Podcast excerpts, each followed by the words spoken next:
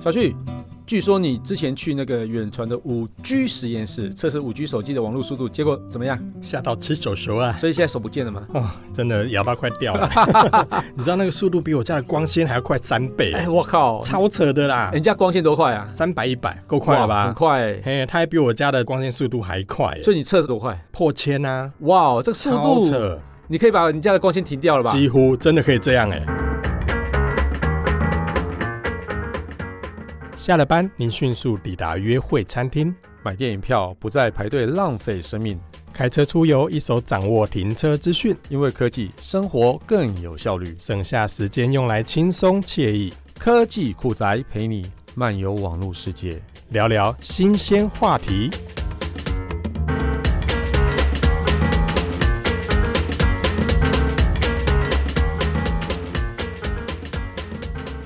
算一算呢、啊，我家的光纤网络的费用啊，如果说月租费加上电路费，其实每个月我要缴一千多块。我上网费以我的费率来说，上网费是六百七十二块，电路费是七百二十七块，所以我每个月要缴一三九九。哇，差不多一千四百块，好像是真的这样子。如果是你直接用五 G 哦五 G 的网络，如果来申请的时候。或许这样子更快，感觉好像还比较划算呢。对，所以我有点犹豫，说五 G 如果真的推出的时候，我要不要干脆把家里的光纤把它停掉，我就用五 G 就好啦。哎、欸，对呀、啊，我觉得好像是，但是这两个是不是还是有一点点差别啊？就名字来说的话啦，就是说宽频网络跟行动网络，基本上官方说法了哈。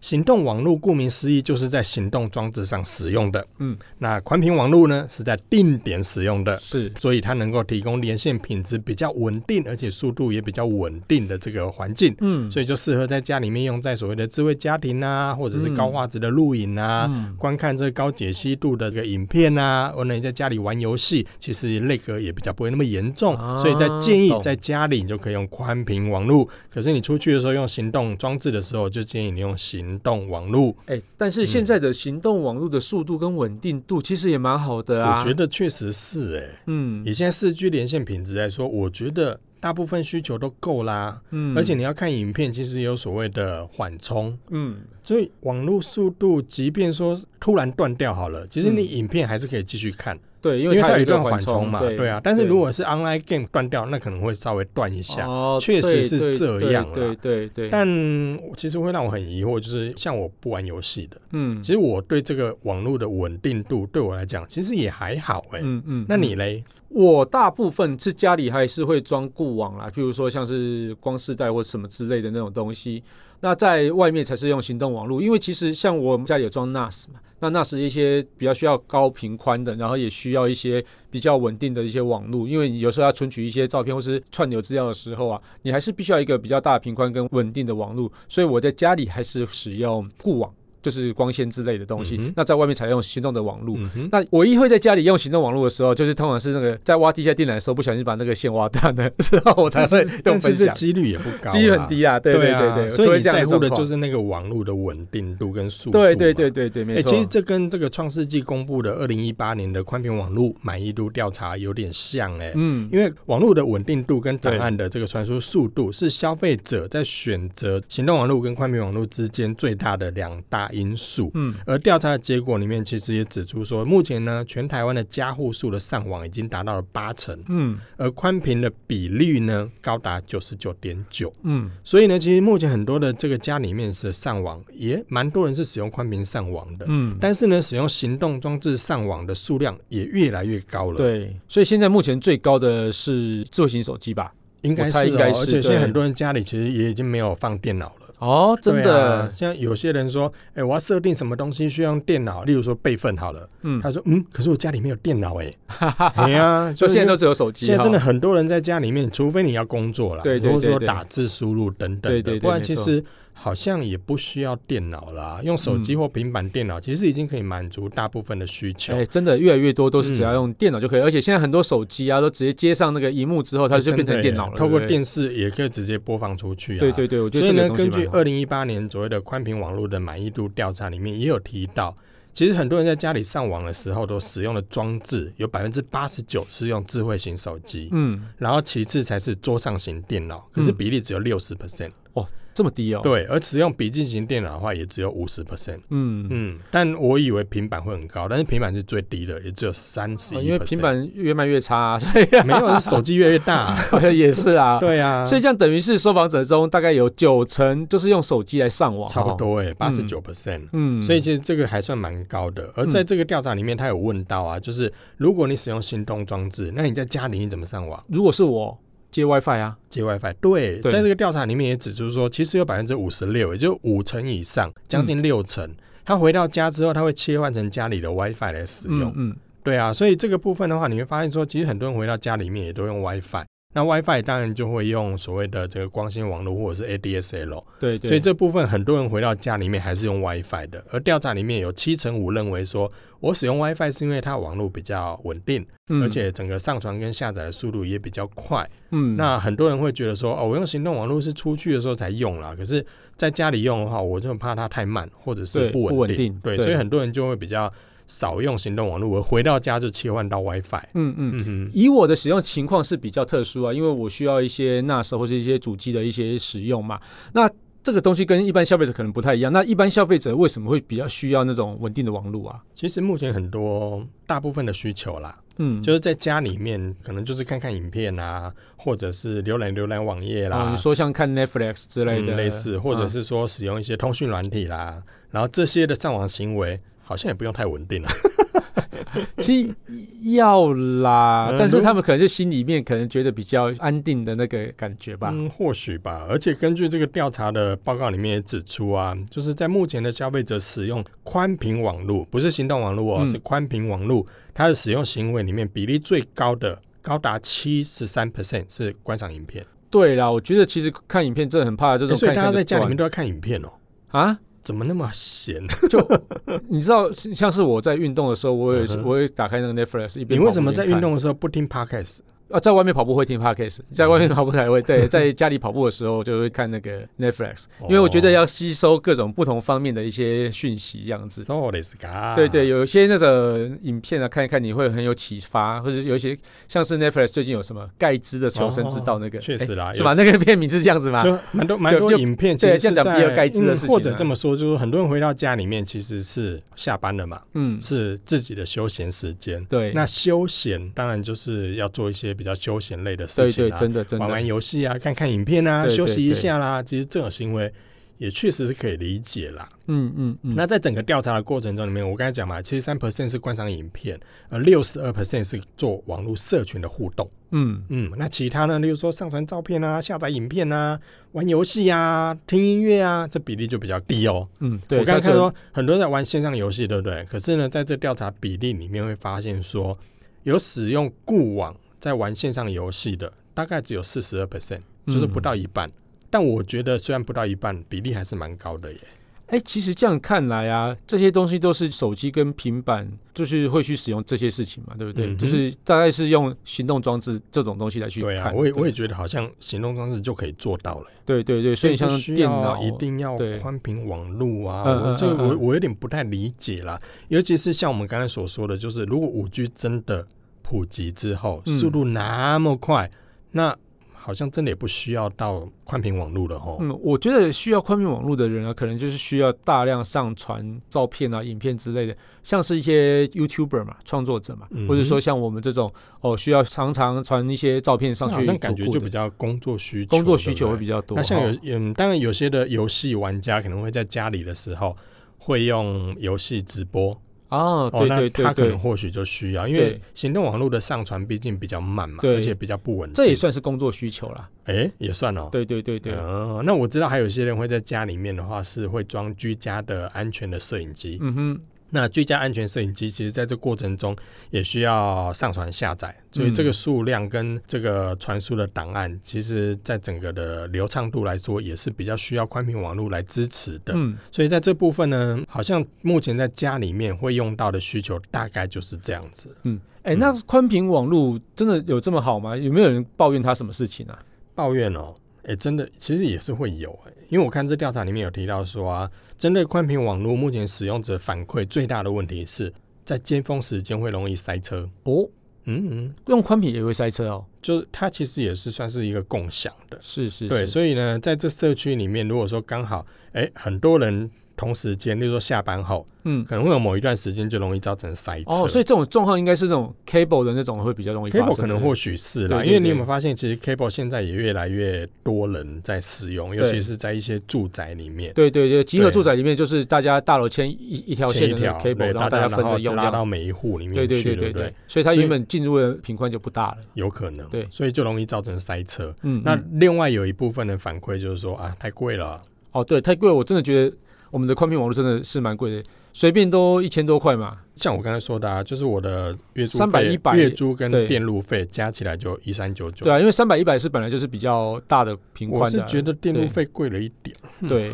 好啦，这看未来有没有机会降价啦。对对对。那其实呢，整个看起来的话，我觉得行动网络应该会对宽频网络开始造成一些影响了。对啊，我觉得五 G 来之后，应该影响会更大吧。我觉得第一批应该会受到威胁，应该就是这些固网，就是宽频的这些网络。嗯，真的耶，因为在目前的宽频的选择里面呢，很多的使用者在挑的过程，最大的选择宽频原因，嗯，是因为它的网络稳定，嗯，然后档案传输的速度快。嗯，所以如果这两个重要的要素，假如啦，我说假如，假如被五 G 所取代，嗯，哇，那宽频真的就危险了。真的觉得也蛮吊诡的哈，因为一个电信业者左边是宽频，右边是行动的网络，那不是左脸打右脸，右脸右右右手打左脸？你也不能这样说啊，他可能是左手转，右手转，两边都要转。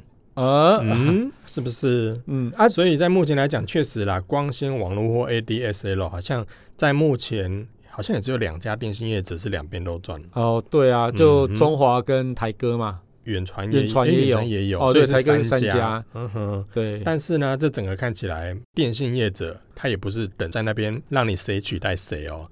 最近你有没有注意到有一个新闻是还蛮夯的？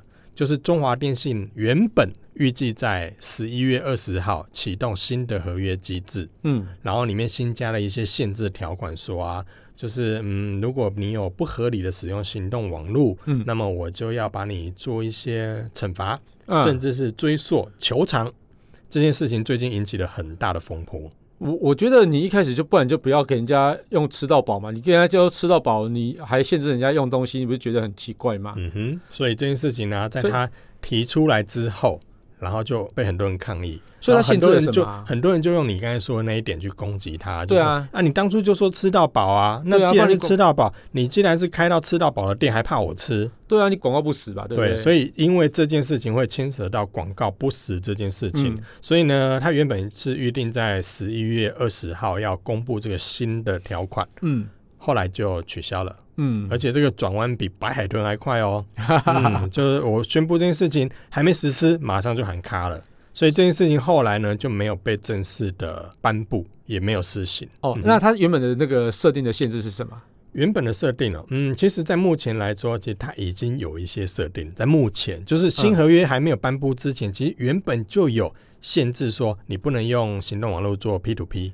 哦，对，其实目前就已经有这样的限制。哎、啊，你解释一下 P to P 给大家听一下。P to P 就是 P to P，嗯，点对点下载，就是我传我分享给你这样子下载、呃，就是人家常讲的啦，驴子，驴子啊，啊，类似那样子的东西，就是私有的一个下载站这样子。对，类似这样子。所以呢，在目前的行动网络上面，其实原本就有禁止说你不能用。P to P 的下载，嗯，然后你也不能用所谓的自动应答装置，嗯，然后例如说像有些的总机或什么会走网络电话，或者是有些的服务是你如果丢到这个行动服务里面去之后，它会自动抛一些讯息回应的，这些其实也被禁止。好、嗯哦、像 F，所以像 FTP 那个东西就不行了。还有一些呃所谓的不合理的热点。它也会被列入限制，就是莫名其妙怎么会用那么多的热点这样子？嗯，热点会流量用就是流量太高了，其实它也会被限制。嗯、那新的条款出来之后，它则是把所谓的不合理的热点的分享更扩大成所谓的超量跟长时间连接。哦，就是它定义是说，现在你可以热点，可是我会限制你一些超量。但是呢，哦、新的合约里面是甚至你连长时间的连接，嗯，它都不让你用。我觉得有像我们这种在户外工作的人啊，就真的是需要长时间把手机的那种行动热点分享给笔电啊。对啊，对，所以对我们来讲应该是蛮困扰的。但这件事情比较含糊的，就是说所谓的超量到底是超多少量？所谓的长时间连接到底多少时间才叫？所以有明文规定吗？没有啊，他就是给了一个含糊的字眼说，说包含超量跟长时间连接等等。哦、但是所谓的超量多大叫超量？嗯，时间长时间到底是多少时间？他没有说。嗯，所以就会让大家会觉得说，哎呦，那我到底算不算是超量啊？哦、我每个月这样子看一些影片的话，然后整个流量是几百 G，我这样算不算是超量？嗯，所以这件事情没有说清楚的情况下，很多消费者就嗯 keep 不来。嗯啊，那超量会怎样吗？超量哦，他是说啦，如果你超量的话，我会把你暂停你的使用权。哇，暂停哦，嗯，或者是限制你的使用的行为。那暂停我就我就 NP 了啊。那甚至是我会对你求偿。啊，才球场，我真的可能有点夸张，所以这个部分就会对大家来讲会产生，哎呦，那给他十一两，这样到底会不会罚到我啊？这到底多少量才叫超量？哎、欸，用多久才叫超时？嗯，所以其实你刚刚讲的那些规范，我觉得蛮合理的、啊，因为你如果是这样子去，譬如说你要点对点的分享或者怎样之类的话，其实就是有一点。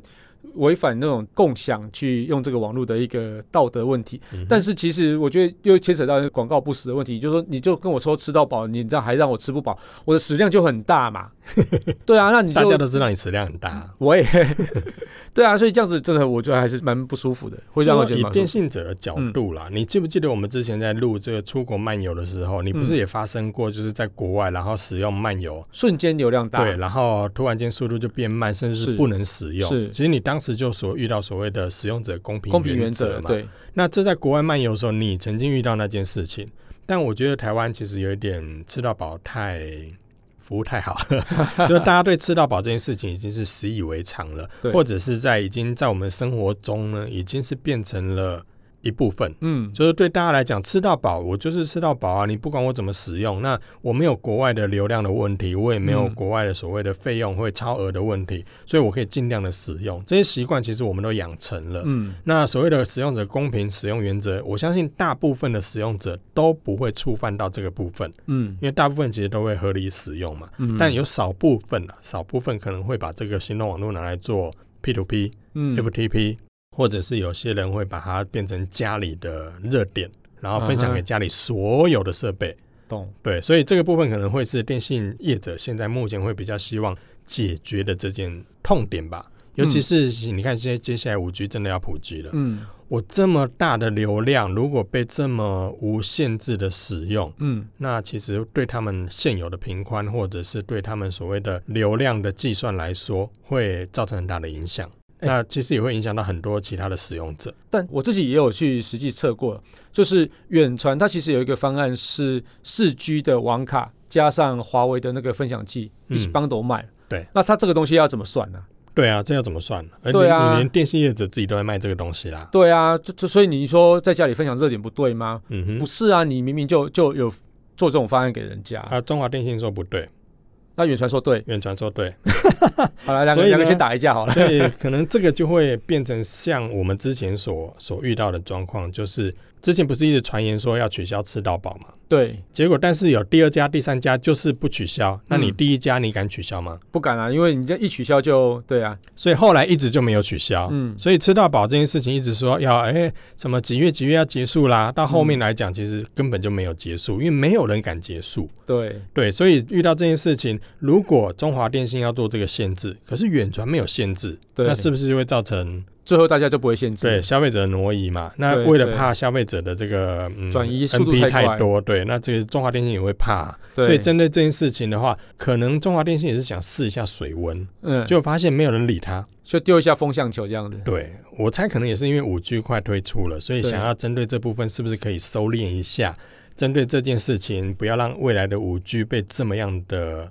使用甚至影响到他们的宽频业务。我觉得以目前这个大环境来讲，应该非常的难，除非所有电信业者大家坐下来好好谈，说我们一起去执行这件事情。